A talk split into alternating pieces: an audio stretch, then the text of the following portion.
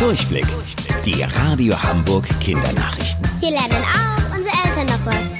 Hallo zusammen, ich bin Toni. Schon seit über einer Woche sind die Schulen geschlossen. Der Unterricht entfällt und ihr bleibt zu Hause.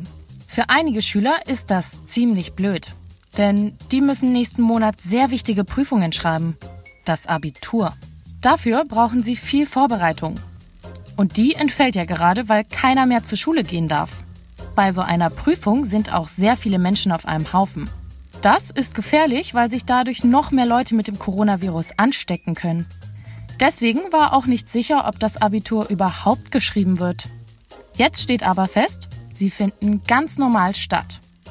Aber was sind das denn für Prüfungen? Am Ende eines Schuljahres bekommt ihr ein Zeugnis.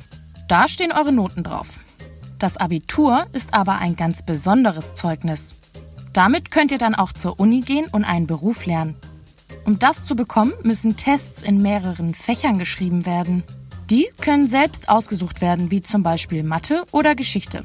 Da wird dann alles abgefragt, was ihr jemals dazu in der Schule gelernt habt. Den ganzen Tag scheint die Sonne hier bei uns in Hamburg. Dafür sorgt ein Hoch namens Jürgen. Was ist ein Hoch und warum hat es so einen merkwürdigen Namen? Unsere Erde ist mit einer Schutzhülle aus Luft eingepackt. Die wird auch Atmosphäre genannt. Die Luft drückt auf die Welt und Druck entsteht. Den spürt ihr manchmal sogar in euren Ohren. Wenn ihr zum Beispiel in einem Flugzeug seid oder auf einen hohen Berg klettert, habt ihr das Gefühl, dass irgendwas auf eure Ohren drückt. Genau das ist der Luftdruck.